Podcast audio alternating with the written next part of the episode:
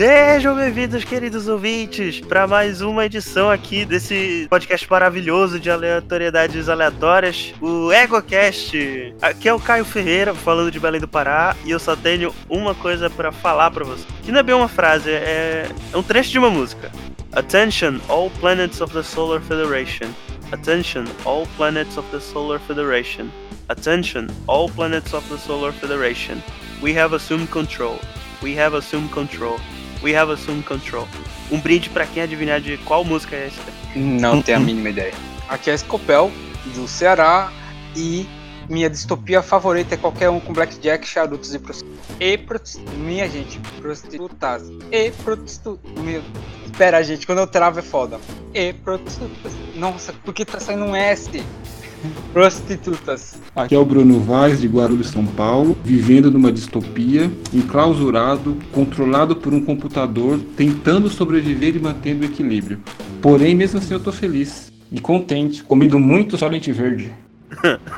Olha só. E eu sou o Gaspa de São Paulo e minha distopia favorita chama Brasil. Ai, que tristeza, gente. Pois então, não vamos falar do nosso querido Brasil Varonil, e sim de distopias da ficção, mais especificamente distopia de filmes, porque a gente nós pensamos em falar de distopias de outras mídias, só que é muito filme para falar, então por enquanto a gente vai focar em filme. Então é isso, gente, bora lá falar de distopia. Vamos, vai.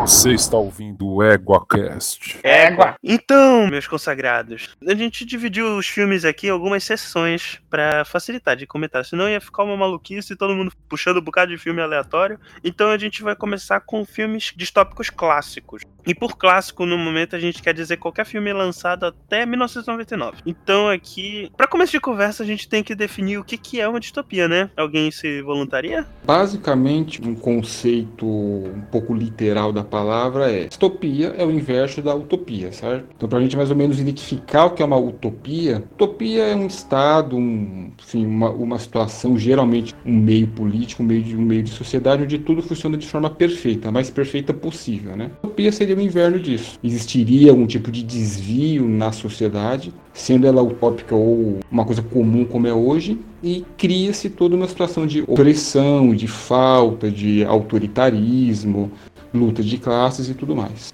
Inclusive, estou vendo aqui que a palavra distopia vem do grego dis, de ruim, e topos, de lugar. Então, tipo, é um lugar ruim. Exatamente. Inclusive, dando uma olhada aqui na Wikipedia, que algumas características de cenários distópicos incluem o processo de desumanização da, da população, governos tirânicos e muitas vezes desastres ambientais. Uma junção de coisas ruins, né? um governo autoritário, uma guerra, um, um desvio climático, um, algum tipo de cataclisma e tal, e o que sobra dessa, dessa sociedade acaba formando uma distopia. Um governo distópico, uma sociedade distópica, por aí vai.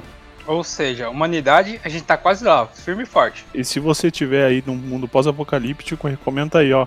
Eu vim aí do mundo pós-apocalíptico. Listen to me, Hatcher. You gotta tell him Silent Breed is people! É, alguém quer puxar o primeiro filme clássico?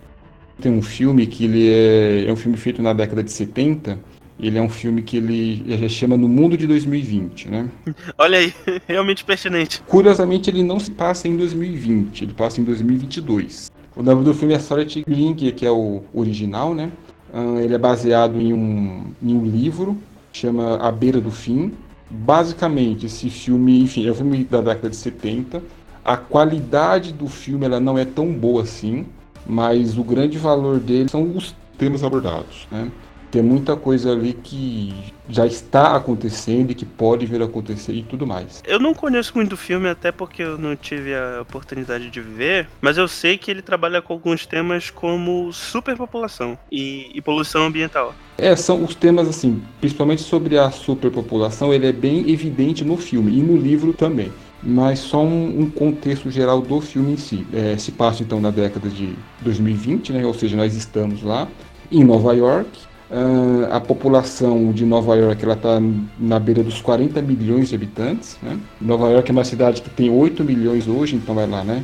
Quase cinco vezes mais. Um, e as pessoas elas vivem em estado de miséria. Então é muita gente que vive nas ruas, não vivem encostadas e tudo mais. Uh, e nesse contexto existe uma, uma organização e que inclusive esse filme ele poderia ser categorizado em uma distopia governamental e corporativa, que são alguns tipos de classificação de distopia, que é uma indústria alimentícia que chama Soylent. E essa indústria ela faz uma parceria com o governo né, de Nova York para a distribuição do Soylent. O Soylent é um, uma bolachinha, um biscoitinho para os cariocas, né? enfim. É uma bolachinha, ela é mais ou menos um suplemento nutricional. Então ela tem todos os, os nutrientes tal necessários para que uma pessoa consiga sobreviver durante o dia. Como a, a maioria da população é miserável tal, o governo fechou a parceria com essa empresa, o governo compra e distribui isso para a população mais pobre no caso, né? Uhum. Dentre esses solentes, você tem o solente vermelho, o solente amarelo e o solente verde, que ele é o último lançamento. E ele é o mais poderoso de todos porque ele é feito com um tipo de água que é muito rara. Então ela tem mais é, vitaminas, nutrientes. Que é o favorito da população, né? Não tem uma coisa dessa. Que ele é aquele que ele vai saciar quase em 100% a necessidade de vitamina da população. Praticamente a Tostines, né? Silent Breed is people! Em meio a isso tudo, existe coisa que é bem evidente nas distopias, são a divisão de classes. Então, apesar de 95% estar tá na miséria, tem os 5% que estão bem ainda, né? O que diferencia esses 5%, inclusive, é a questão do acesso à comida. A comida ela está escassa, quase não tem carne. Porém, quem é muito rico tem acesso a isso. Mas para não alongar, é, esse homem, que é o, o, nome dele é Sr. Simonson, ele é um dos sócios da indústria Solent, né? E ele é assassinado. Isso é, é, o que vai dar o fio condutor do filme, então não é exatamente um spoiler, né? E, enfim, ele é assassinado, tá? Um assassinato muito misterioso. E aí que a dupla de dois tiras, né? A dupla de. Tira, a dupla de, é, a dupla de dois tiras vão investigar o assassinato do Sr. Simmons. E tem o policial principal, né? Que é. O, o nome dele é Robert. Ele é interpretado pelo Charlton Heston, que é um ator muito conhecido das antigas, né? Aham. Uhum. Fez muito filme de ficção científica, inclusive. Fez, ele fez Planeta dos Macacos, ele fez um que chama Omega Man também, que é um filme bem interessante. Ele até entraria na distopia um pouco. O Omega Man, na verdade, ele é uma adaptação do Eu Sou a Lenda, isso eu bem me lembro. Isso, exatamente. Tem umas diferenças ali. Mas enfim, é uma adaptação. E, então ele vai investigar o assassinato do Sr. Simonson, né? E durante essa investigação, ele vai seguindo algumas pistas e vai descobrindo algumas coisas, ao mesmo tempo que vai mostrando como que a distopia nessa realidade ela é formada, ele também vai descobrindo algumas coisas e vai chegar naquele o segredo terrível, né? Que, que, que foi o que deixou esse filme bem famoso, inclusive. Ao longo do, do filme vai mostrando então a distopia ela é exercida pelo governo, pela sociedade. Existe a questão da diferença de, de classes, como eu disse, por exemplo, o policial, ele é um policial, ele é um agente da lei, porém ele mora no apartamento que é pior que uma favela. Ele e o, e o parceiro dele, né? Um apartamento que é nos pedaços, eles comem uma comida de uma qualidade horrível. A comida ela é, já é vencida, estragada, enfim, e é uma comida totalmente sintética alimento fresco quase não existe. Quando ele vai investigar o assassinato do Simonson, ele entra no apartamento do Simonson, que é uma outra realidade. Um apartamento luxuoso.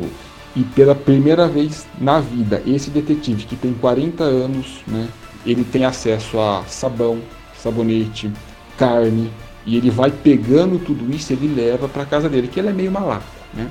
Ele leva para casa dele por outro lado, o parceiro dele que é um policial que ele é mais velho, ele vivia em uma época em que tudo estava normal. Então ele sente muita saudade dessa época. Sim, então quando o Robert chega no apartamento com um pedaço de carne e tal, ele chora.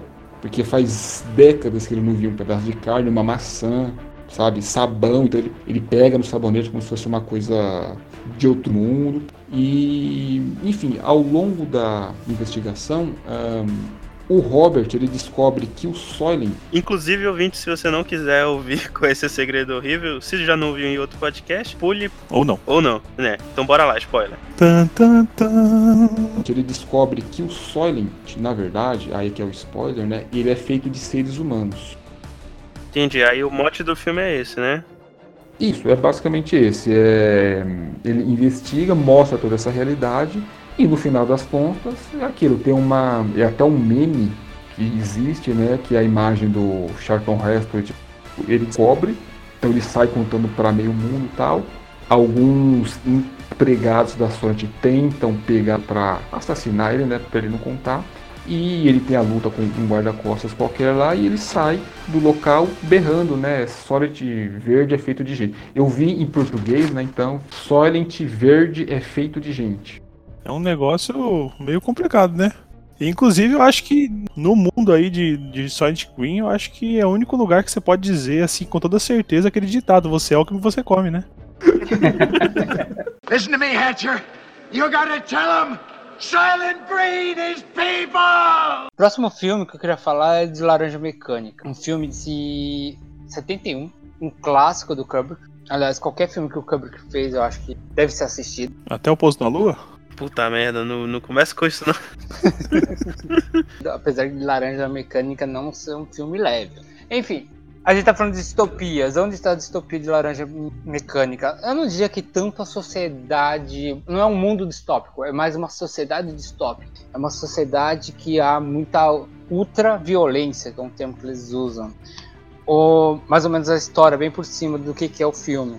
Um, alguns jovens se reúnem em uma gangue é, e consomem drogas e cometem crimes, desde crimes pequenos de furto até crimes bárbaros de espancamento e estupro. Um desses jovens é preso e ele é levado pelo primeiro-ministro, é, porque o filme se passa na Inglaterra, é levado pelo primeiro-ministro para fazer um tratamento anti-violência. É, não vamos entrar em muitos spoilers agora, mas o que mais chama atenção é que não houve uma catástrofe, não houve rupturas da sociedade, simplesmente foi uma sociedade que foi se tornando violenta e aceitando essa violência a ponto de que eles têm que desenvolver métodos. Teremos para tratar essa violência, fazendo lavagem cerebral para que pessoas não tem, não sejam tão violentas.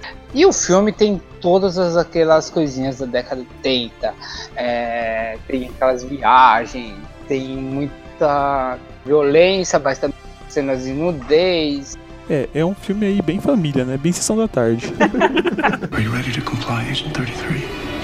I will never work for Hydra. Eu lembro que eu achava muito interessante do filme o conceito do ciclo de violência. Que o Alex começa como uma pessoa extremamente violenta, ele passa pelo processo de domesticação, aí ele passa a sofrer na mão de um determinado personagem a quem ele fez uma maldade no início do filme, e aí no final ele deixa entender que o Alex voltou a ser quem ele era no início do filme. E eu gosto dessa mensagem do ciclo de violência que ele começou violento, foi domesticado, aí a violência que ele causou gerou uma violência que afetou ele novamente e ele voltou a ser, a ser violento. Que ele sempre foi. E assim se mantém a violência, a outra violência na, naquela sociedade. Tá, tá bom. Acho que não é um filme tranquilo pra você assistir em quarentena, isolado em casa sozinho. Não, não, você vai sair é, espancando a sua família inteira vendo esse filme. Listen to me, Hatcher. You gotta tell him Silent Breed is people! Bom, eu queria trazer aqui um dos meus livros favoritos, que também é um filme muito bom, com John Hurt, né, fazendo o papel do, do Winston Smith, é, finado John Hurt, né, aí deixou a gente em 2017. E, cara, acho que foi daí que foi cunhado o termo Big Brother, né, que a gente tá acostumado a ouvir tanto aí na, na TV, que na verdade Big Brother seria o próprio governo, né, que aí sempre tá observando as pessoas aí, as ações tanto no, no, livro quanto no filme, existem algumas coisas assim, praticamente assustadoras, né? Em relação ao, ao governo, né? Existe um, um, controle, assim, absoluto. E eu acho que esse merece menção esse filme porque traz, assim, para mim, uma das cenas mais emblemáticas, assim, mais aterrorizantes. Não de terror, mas é uma cena aterrorizante, que é a cena do quantos dedos você está vendo aqui. Que o torturador, ele mostra quatro dedos se não me engano, e perguntam quantos dedos tem aqui? E ele fala quatro. Ele fala, não, tem cinco dedos aqui. E ele continua falando quatro e ele continua sendo torturado. E na hora que ele fala cinco, o cara, ah, parabéns. Mas você não tá acreditando, você tá falando isso porque você acha que eu quero ouvir isso. Eu quero que você acredite que tem cinco. E ele é tão torturado que no final, é, na hora que o torturador mostra quatro dedos, ele, ele acredita que ele vê cinco. Isso para mim é, é, assim aterrorizante e assim, me deixa arrepiado. É, isso aí é uma forma de como que o governo, quando ele quer, um governo autoritário, como ele consegue colocar alguma coisa na cabeça do cidadão. A habilidade coercitiva dos governos. O 1984 é um livro bem pesado, né? A gente comentou no primeiro episódio do EgoCast. Mas é sempre bom comentar, né? George Orwell, maravilhoso, então sempre fica essa recomendação, tanto do filme quanto do, do livro. É leitura obrigatória, né? Um dia eu vou ler. É, eu também quero ler. Eu só li alguns trechos. Um dia eu vou ler. Esse ano eu leio, essa quarentena eu leio. É sempre assim, né? Esse ano vai. Listen to me, Hatcher. You gotta tell him Silent Breed is people! Vamos lá então, é, seguindo aqui na, na nossa lista, uh, eu peguei um filme que ele também é da década de 70. No Brasil chama-se Fuga no século 23. Não sei porque o título, porque o filme se passa em 2500, que seria século 24. Uh, o nome original é Longest Run, de 1973. Ele é baseado em um livro do mesmo nome. Basicamente, depois de algumas guerras, desníveis climáticos e tudo mais, a, o que sobrou da humanidade, eles se organizaram em uma sociedade e eles formaram uma cidade uh, que fica dentro de uma cúpula, de uma redoma. Tipo Under, Under the Dome, aquela redomona, né? É igual aquela dos Simpsons? Isso, é, mas só que no caso seria um pouco maior. Então, assim, essa, os que ficaram, eles se organizaram nessa, nessa redoma e ao longo dos séculos tal, eles foram formando uma sociedade. Basicamente, é, esse tipo de distopia é aquela distopia disfarçada de utopia. Porque a princípio todo mundo vive com bem-estar, eles são livres, eles fazem o que eles querem, eles têm acesso a tudo, não passam por mazelas de nada. Porém, essa sociedade ela faz com que cada pessoa viva até os 30 anos. Quando a pessoa chega aos 30 anos, ela participa de uma cerimônia em que ela é sacrificada. Porém, essa cerimônia é, é incutido na cabeça dessas pessoas que aquilo não é uma morte, na verdade é uma renovação. Então elas vão para esse ritual, elas morrem, tem todo um sacrifício ali, porém elas vão renascer no cor, é, nos corpos de outras crianças que vão nascer futuramente. Né? Tem essa sociedade, eles vivem dessa forma. Porém, uma das coisas da distopia é sempre vai existir uma parcela dessa sociedade, independente de qual for, que ela quer se desviar disso, ela não aceita essa ordem imposta. E dentro dessa cidade existe um grupo de pessoas que sempre querem fugir dessa redoma. E com base nisso, a sociedade formou uma espécie de milícia, de esquadrão tal, que eles chamam de Sandman. Dentre esses Sandman existe um que é o Logan, que ele é o Logan 5 as pessoas elas também nascem com um nome. Então você tem os Logans, os Franks, as Jéssicas tal. E cada pessoa tem uma numeração. E uma coisa interessante que o Scopel, inclusive, vai gostar muito é que o sexo nessa sociedade ele é liberado. Opa! É, é, é, uma sociedade bem liberal. Na verdade, nossa sociedade também é, né? Mas beleza. Ela é, mas ainda tem algumas é, moralidades. É ah, ok. Onde é que fica mesmo? Deixa eu notar. É a, a utopia do Scopel, né? É a utopia do Scopel, exatamente. É charuto, prostitutas e blackjack. É, em uma dessas noites, o Logan 5 está na casa dele e o pessoal tem acesso a uma espécie de Facebook com um teletransporte. Então ele escolhe quem ele quer fazer sexo no dia, contacta a pessoa, homem ou mulher, chama a pessoa e a pessoa se teletransporta diretamente para a casa dele. Oxe, Tinder com teletransporte. Exatamente. Eis que ele encontra a Jéssica 6, né? E ele encontra ela, acha bonita. Deu match. Ponto. Deu match. E ela começa a colocar umas ideias na cabeça dele, que aquilo ali está errado. Ela acredita que existe uma vida fora da redoma, certo? E ela meio que tenta convencê-lo a ajudá-la a, poder fugir dali. Como ele é um policial, né? Um... E tem meios para isso. Exatamente. Ela foge, ela convence ele a fugir e eles saem da redoma. E eles percebem que a vida fora da redoma já está restabelecida. O ar é puro, florestas verdejantes, aquela coisa toda. Até que eles encontram um homem velho. E é aquilo. Eles moram numa sociedade onde as pessoas morrem com 30 anos de idade. E elas encontram um homem velho. Então eles ficam, tipo, surpreendidos com aquilo, né? Porra é essa? E aí que porra é essa, velho, tal, não sei o que. Ele vive sozinho, tá? Vive ele e os gatos dele, né? Como todo bom velho, tem que ter gato. Realmente. Então ele é apresentado uh, a um novo mundo. A Jéssica convence ele a eles ficarem ali.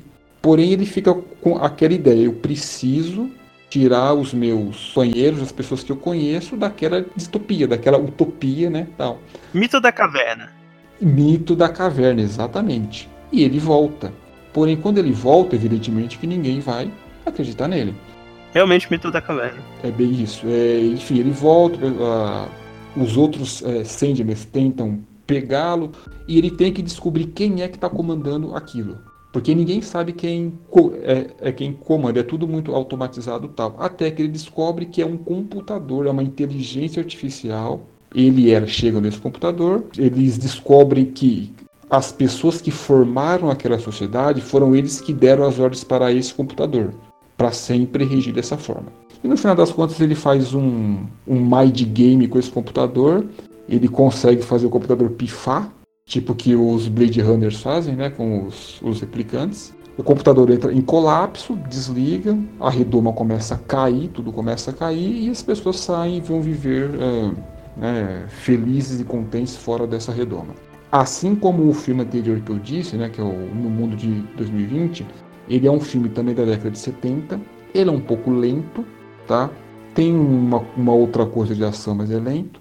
Tem o sangue de guache, né? Tá? Tem muita pirotecnia porque hum, o ritual em que as pessoas elas são sacrificadas é uma coisa absurda. Elas são colocadas em um carrossel, esse carrossel meio que jogam elas pro alto, tipo no, no teto dessa redoma, né? E tem, um, tem um, alguma coisa dizendo que quando elas encostam, elas explodem. E sai faísca, que é uma beleza, é uma explosão pirotécnica o negócio. Eu imaginei que era tipo uma facadinha nas costas sacrifício. Não, não, quando eu vi eu fiquei tipo, mas gente, as pessoas. E assim, explodem e cai. E, enfim, e cai os pedaços, né, no chão. Aê!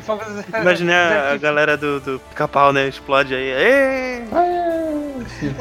Exatamente. Mas é aquilo, elas fazem isso com, enfim, aquela ideia de que estou morrendo agora, vivi tudo que eu tinha de, de viver sem limites, né? É, bebida, sexo, tal, fizeram o que fizeram até um certo tempo. É, então eles morrem tipo no auge, né? E vão renascer e vão viver aquilo eternamente na cabeça delas, né? Mas é, e só para finalizar nesse filme e é uma coisa que eu vi que nos vários filmes que eu vou citar tem o plot twist do Solid Green em algum ponto do filme, que é a gente comendo gente. Mas peraí, no sentido bíblico? Não, no sentido comer mesmo. No sentido culinário, gastronômico. Listen to me, Hatcher.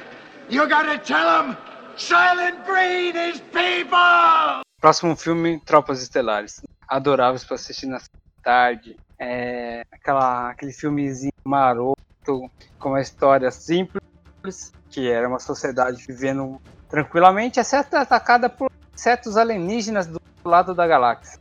Filme leve, família brasileira, tradicional. família brasileira, tem, tem, E não só isso, como também a representação de uma sociedade totalitarista, né? Que a galera anda curtindo aí.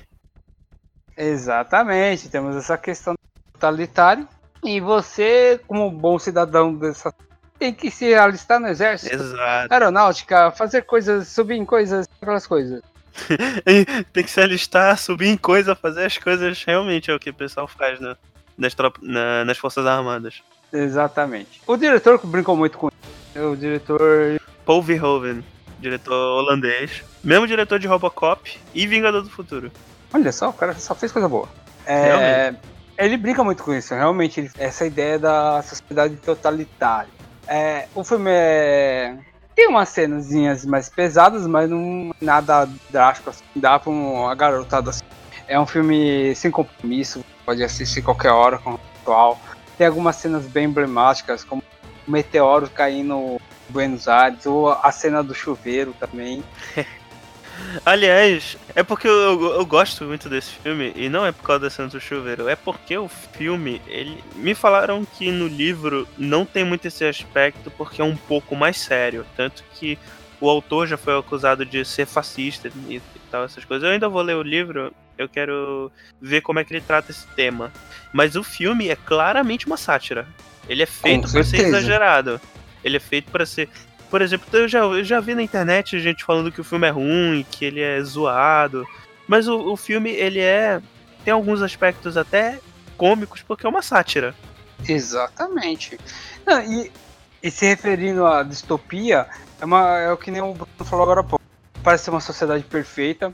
É, você vê pessoas bem nutridas no filme, você não vê pobreza, por exemplo. Você não vê violência. Parece ser uma sociedade perfeita. Inclusive, a, pra quem não sabe, a cena do chuveiro, você vê homens e mulheres tomando banho juntos, sem uma. sem segundas intenções ali. É, sem nenhum pudor. É, exatamente, sem nenhum pudor, sem malícia também.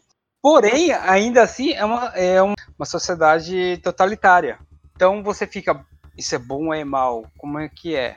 E do outro lado, comentando rapidamente, você tem os alienígenas. Você não tem a mínima ideia por que eles estão atacando a gente. Simplesmente estão atacando. Mas é o que dá a, história um, algo para acontecer. Inclusive, é porque o filme ele foca muito na mensagem de propaganda militar. Então, por isso, tem muito desses comerciais de, de Alice, tipo, ah, eu faço a minha parte e tal. Tem uma cena de crianças. É, essa cena é muito foda porque ela é uma. É uma sátira totalitária clara, assim, porque às vezes parte do totalitarismo inclui é, o orgulho de uma nação até de uma raça. E no caso, o racismo no filme é representado não entre seres humanos, mas para com os insetos. Tanto que tem uma cena de crianças pisoteando baratas e besouros. Cara, essa cena é muito bizarra, porque ela fica pisoteando e rindo assim. Sim, tipo, vamos matar esses insetos. Mano, é uma risada muito escrota, velho. Não, mas é feito para ser exagerado, porque é pra zoar esse tipo de coisa e ser uma crítica. Exatamente. Sabe o que, que lembra essas crianças? A juventude retrita. Tanto que no final do filme, quando o, o Rico, que é o protagonista, junto com a galera que sobrevive, eles estão voltando da campanha deles e os novos recrutas é tudo cara de adolescente. Uhum. E, aliás, é, eu acho bem legal porque mostra um pouco a lavagem cerebral do, da juventude, né? Tanto que tem uma cena do professor, que é o Michael Ironside, eu gosto muito desse ator, que ele tenta falar por, por que, que a democracia não funciona. Ele fica explicando, né, por que a democracia não funcionaria e porque o totalitarismo é a melhor forma de governo. E, tipo, o foco da cena não é esse, mas tá lá para mostrar, para manter o aspecto de sátira. E, e, é muito bacana ver como uh, as pessoas mais experientes, os, os altos cargos, eles manipulam todo mundo. Porque no final das contas os soldados viram só robôs de matar assim como os próprios, os próprios insetos e tal. Inclusive tem uma teoria que rola forte na internet, eu, eu acredito nessa teoria, de que o meteoro que cai em Buenos Aires, ele não foi mandado pelos insetos, como falam, como a, o governo fala. Na verdade, é um, meteoro que estava indo para lá. E eles usaram isso de desculpa para invadir. Uma parte legal do filme também é a parte que aparece um besourrão gigante e eles decidem explodir ele, né? Acho que é bem emblemático. Sim, aliás, o filme é mega violento. Não diria mega violento. Não, vê o filme hoje. Sem os seus cortes da sessão da tarde. O filme é violento pra caramba. Tem gente decapitada, gente explodindo. É inseto, é empalando pessoas, é. Sim, a gente pegando fogo. Inseto chupando o cérebro. Sim, essa cena me marcou muito. Terça-feira no Brasil. Não, é... Listen to me, Hatcher. You gotta tell him Silent Breed is people! Bom, queria trazer aqui um, um filme aí que marcou a minha infância, acho que não só a mim, muito, de muita gente, que foi o Robocop. Robocop que rendeu aí duas continuações de caráter duvidoso e um remake aí recentemente feito aí por um diretor brasileiro, José Padilha. Inclusive o original, como eu já falei, é dirigido pelo Paul Verhoeven também. Bom, o plot basicamente é uma distopia corporativa, né? Porque tem a OCP, né? Que é uma, uma corporação que, que ela acaba comandando, né? Comandando principalmente a, a polícia. Desculpa, é uma distopia neoliberal. o Rodolfo ia gostar dessa. You have 20 seconds to comply. Sim, a história, eu acho que quem não assistiu tá errado. Então, que realmente é um clássico. Esse é um filme que aí não pode ter deixado de assistir. É, acompanha aí a vida. A vida não, né? A morte de Alex Murphy, que ele começa morrendo já, né? Ele já é como um Benjamin Button, né? Que ele já começa no fim. Numa das cenas mais violentas do cinema, Sim, cara, é muito violenta, é muito violenta, realmente. O cara leva um tiro de escopeta na mão e perde metade da mão. Sim, Requintes de crueldade. Cara, realmente é, é terrível.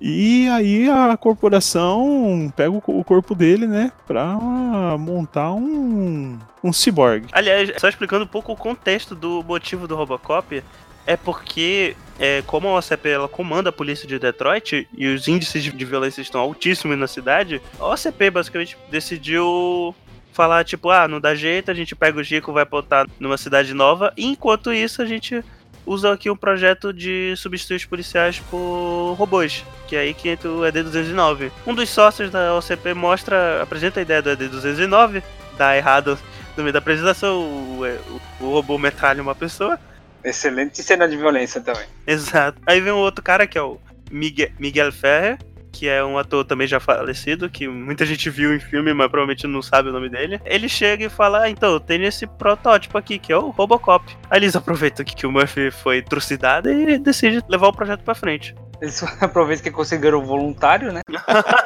You now have 15 seconds to comply. Ele começa a, a ter flashes da memória dele de volta e começa a tomar algumas atitudes aí fora da programação dele, né? Barco de Teseu entra aí na discussão. Eu acho que sim, né? Acho que eu gosto muito do bar- do barco de Teseu. Explica aí pra galera. Explica pra mim. É, pra quem não ouviu o, o, o cast de anime, pra quem não ouviu primeiramente, volte lá e ouça, tá muito bom. e o barco de Teseu é praticamente um barco que saiu navegando, né? E eles e conforme ele ia quebrando, ele ia trocando algumas partes, né? No final, ele não tinha nenhuma parte original. Então, É uma parábola filosófica, né? Sim. Então o barco, ele realmente era o mesmo barco? Porque foi trocando tudo. Eu acho que é a mesma discussão que a gente fez lá sobre Ghost in the Shell, né? Exatamente. Será que você é você mesmo ou será que você é o fantasma de você mesmo dentro de um robô? Né? Uma coisa aí pra pra se pensar. Outra coisa que eu queria ressaltar aqui é uma, uma das cenas de tiro mais da hora da história do cinema de todos os tempos, que é o tiro no saco. Oh, Eu tô vibrando aqui porque essa cena é muito boa. Eu não sei se. Vamos, vamos, dar- vamos contar a cena. Cara.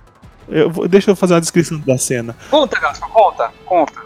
Então a cena é o seguinte: são, eram dois meliantes né, que estavam tentando estuprar uma mulher. E na hora que o Robocop chega, ele rapidamente elimina o primeiro, só que o segundo, quando viu que ia ser eliminado também, o que que ele fez? Pegou a mulher de refém. Ele, com a sua capacidade computacional, consegue delinear as linhas do corpo da mulher e do homem que está atrás dela, pela posição dos corpos, e consegue calcular exatamente aonde está o saco escrotal do meliante. Disparando um tiro que dispara três vezes, acertando o meliante e o incapacitando aí para o resto da vida. com um grito coitado que dá dó até agora. Realmente. Inclusive tem uma cena nesse filme, no primeiro filme, que gerou um caos curioso, que reverberou na franquia.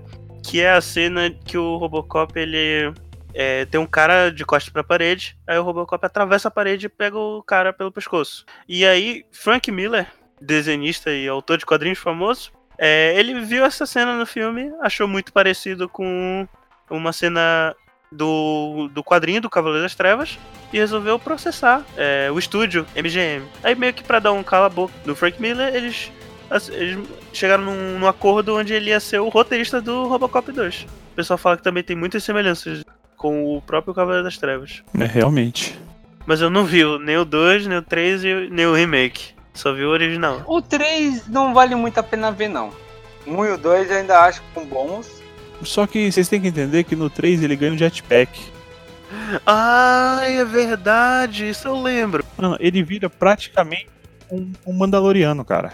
É, No terceiro, no terceiro tem samurais cibernéticos que dão piruetas assim sensacionais e que acabam sendo destruir o Robocop que anda com toda aquela agilidade. Ok, só pra finalizar, eu queria comentar o final do, do Robocop 1. Era o, o que o final que eu gostaria de ter visto aí no, em qualquer dos aprendizes, tanto com o, o Trump ou com o Roberto Justus, né? Que é que o Robocop está lá com a, mantendo a programação dele que ele não pode ferir ninguém da empresa. E na hora que o cara fala, você está demitido, ele, ah é? Então toma.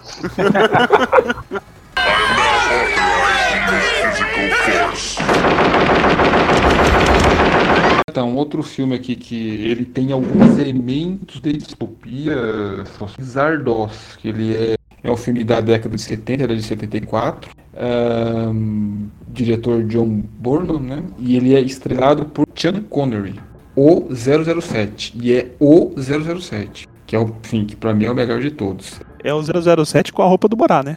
Exato, vermelha. Com bigodão, bonito. Mas enfim, qual é a história de Zardoz? É, é um futuro. Assim, acontece alguma coisa, não é explicado mas se foi por uma guerra ou, enfim. Uh, o que acontece é existe ali a sociedade e tal, ela é dividida em duas castas: os selvagens e os imortais. Os selvagens vivem, é, vivem na Terra e os imortais eles vivem em um vórtice, em uma dimensão paralela tal. Uh, e de tempos em tempos, esses imortais eles tratam alguns dos selvagens, que eles chamam de exterminadores, para poder hum, fazer uma espécie de redução populacional. Né? Esses imortais eles acreditam que os, seu, os, selvagens, os humanos, eles são o veneno, do, eles precisam limpar esse veneno. Então eles contratam esses exterminadores, uh, dão armas para esses exterminadores tal e aí vocês imaginam várias pessoas com a roupinha do Sean Connery, né? Com uma máscara de pedra na cabeça, com armas, e eles, assim que os Ardoz entregam essa arma, saem matando né, todos esses, esses humanos. O que é os Ardoz? É uma cabeça de pedra gigante, que ela vem flutuando do nada, né? Com uma boca aberta, ele, chega para esses exterminadores, uh, dá uma ordem, começa a, a cuspir armas, metralhadoras, facões, espadas tal os exterminadores pegam essas armas e saem matando né, os, o restante dos selvagens. E eles matam o máximo que eles podem, com a promessa de, se eles satisfazerem o deus Ardoz, eles terão ali algum tipo de compensação. Porém, no meio de um desses, desses extermínios, por um acidente, o Sean Connery, que o nome dele no filme é Zed, ele acaba entrando dentro da boca das cabeças gigantes. E lá tem um homem que esse homem ele controla esses Ardós e ele é o Zardoz. Quando o Zed vê ele, e mata o deus Zardoz. Ele passa a espada na cabeça do cara e sai rodando. Esses imortais eles são seriam uma, uma cópia de alguma classe social existente hoje, que ela é totalmente anestesiada pelos pelos bens que a vida pode oferecer. Eles vivem um estado de liberdade semelhante ao ao pessoal do Lover's Run, né? Então é tudo liberado. E eles vivem dessa forma e aquilo, eles não morrem. Né? Por isso que são imortais. E eles, eles estão entediados com aquilo, né?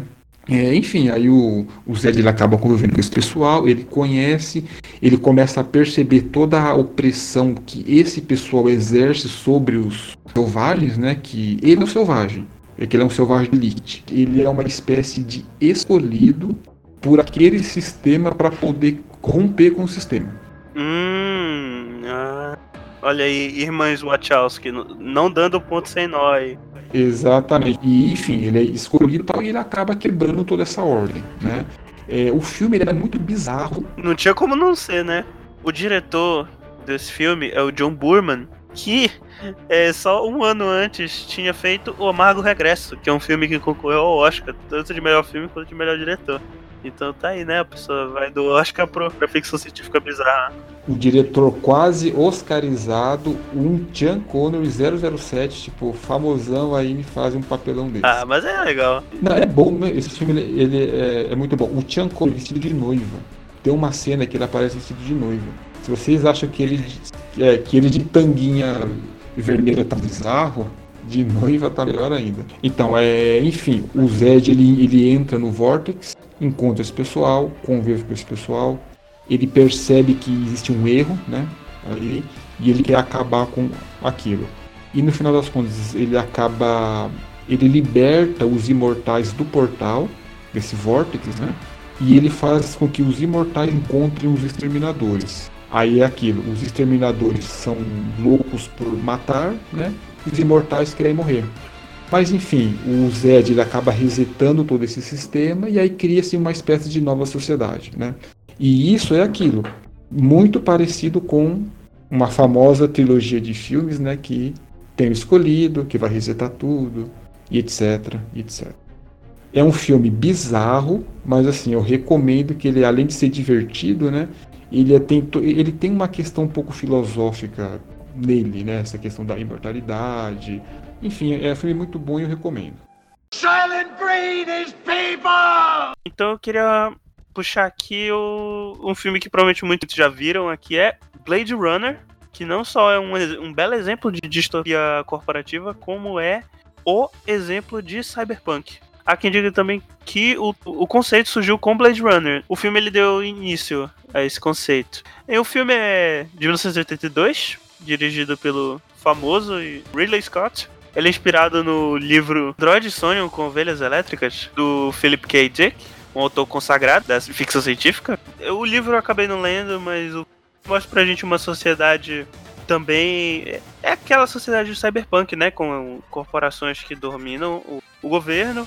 Los Angeles é assolada por uma chuvasta quase que constante. E nessa Los Angeles distópica, existe uma corporação que é a Tyrell, que ela produz humanos sintéticos, que são conhecidos como replicantes, que eles são feitos para funções específicas, como soldado ou é, trabalhar em mina ou ser prostituto, mexer. E geralmente eles trabalham em colônias fora da Terra. Então tá. Aí o foco do filme, na verdade, é que quatro replicantes saíram dessas colônias e chegaram em Los Angeles. E aí temos o nosso querido Rick Deckard, interpretado pelo Harrison Ford, que ele é um caçador de replicantes, um policial que é feito para tomar conta desse serviço quando esse tipo de coisa acontece. E ele também é um filme neo-noir, né? Então ele tem muito da estética noir dos filmes dos anos 40, tanto na fotografia como até os próprios personagens, enquadramento. Mas a distopia em si, ela é ela é basicamente isso, um mundo cyberpunk, população no geral vive na merda, cidades superlotadas, prédios enormes com vários apartamentos. O filme é maravilhoso, é um filme muito bom, assim. Como já tá muito grande, eu não vou falar tanto, até porque eu pretendo, pretendo gravar um EgoCast só sobre Blade Runner no futuro. E citar também o segundo filme,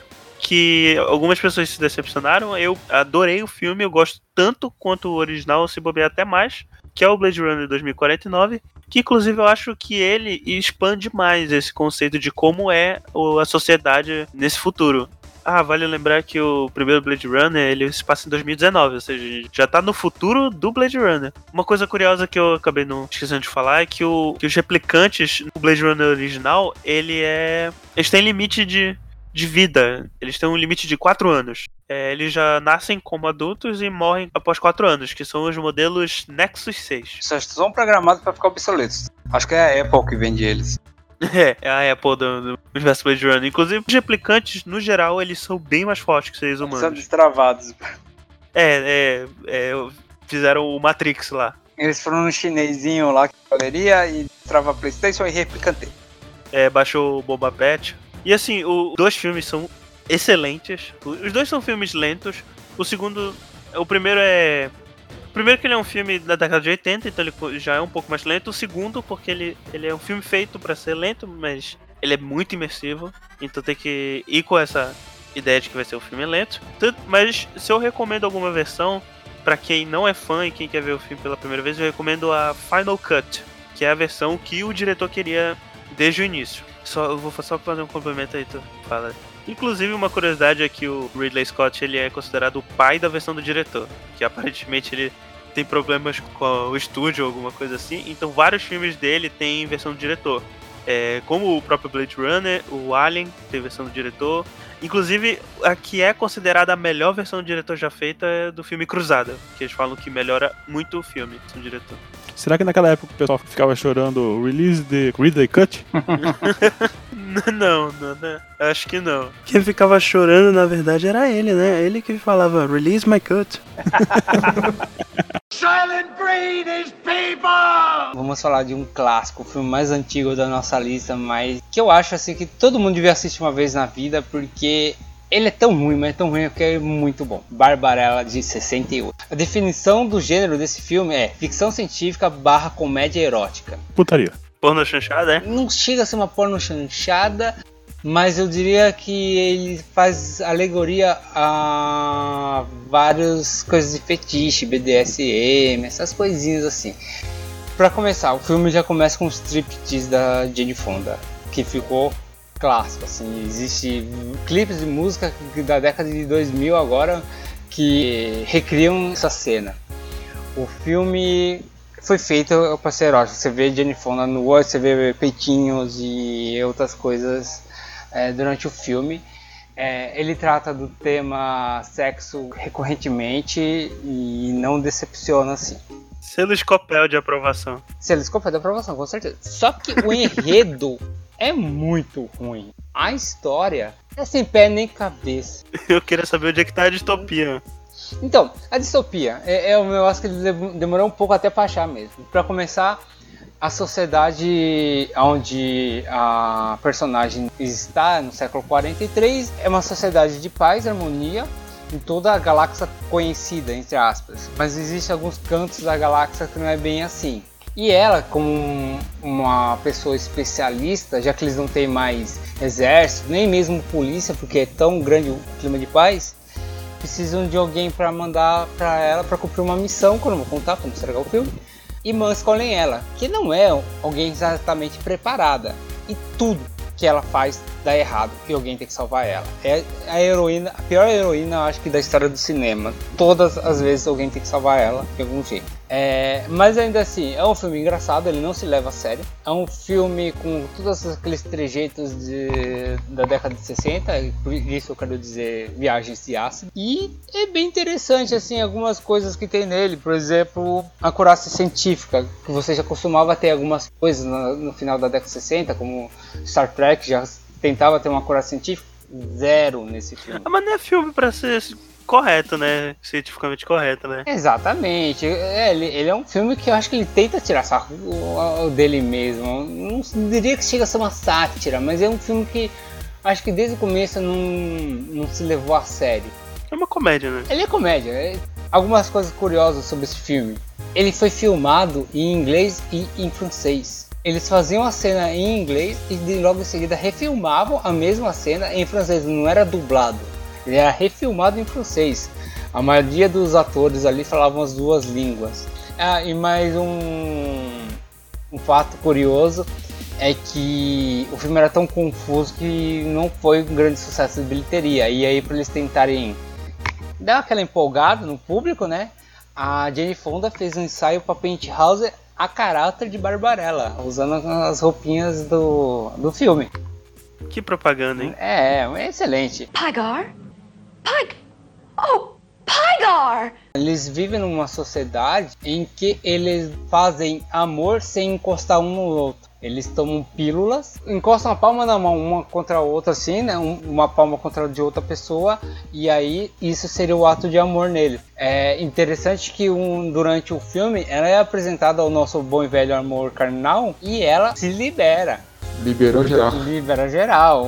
Não tem uma cena dessa no, no Demolidor, do, do Stallone? Era isso que eu ia falar. Tem, então. E ela gosta tanto que quando oferecem ela para fazer sexo, o amor com pílulas, ela, não, mas vamos fazer do, do velho jeito mesmo, que acho que até respeita mais as tradições do seu povo. É bem, é bem engraçado nesse ponto. Ai meu Deus, cara, é, é um roteirozinho realmente. Cara, não, vai, vou dar o ápice do roteiro. É, é, spoiler, caso você não queira ouvir, vai ouvir. O final, o arqui-inimigo dela tenta matar ela na máquina dos prazeres. É uma máquina que ela entra, suga a roupa dela. Basicamente, deve ser um grande vibrador lá dentro. Scopel, esse filme realmente ele é a sua cara. Eu tô falando, selo Scopel de aprovação. Listen to me, Hatcher.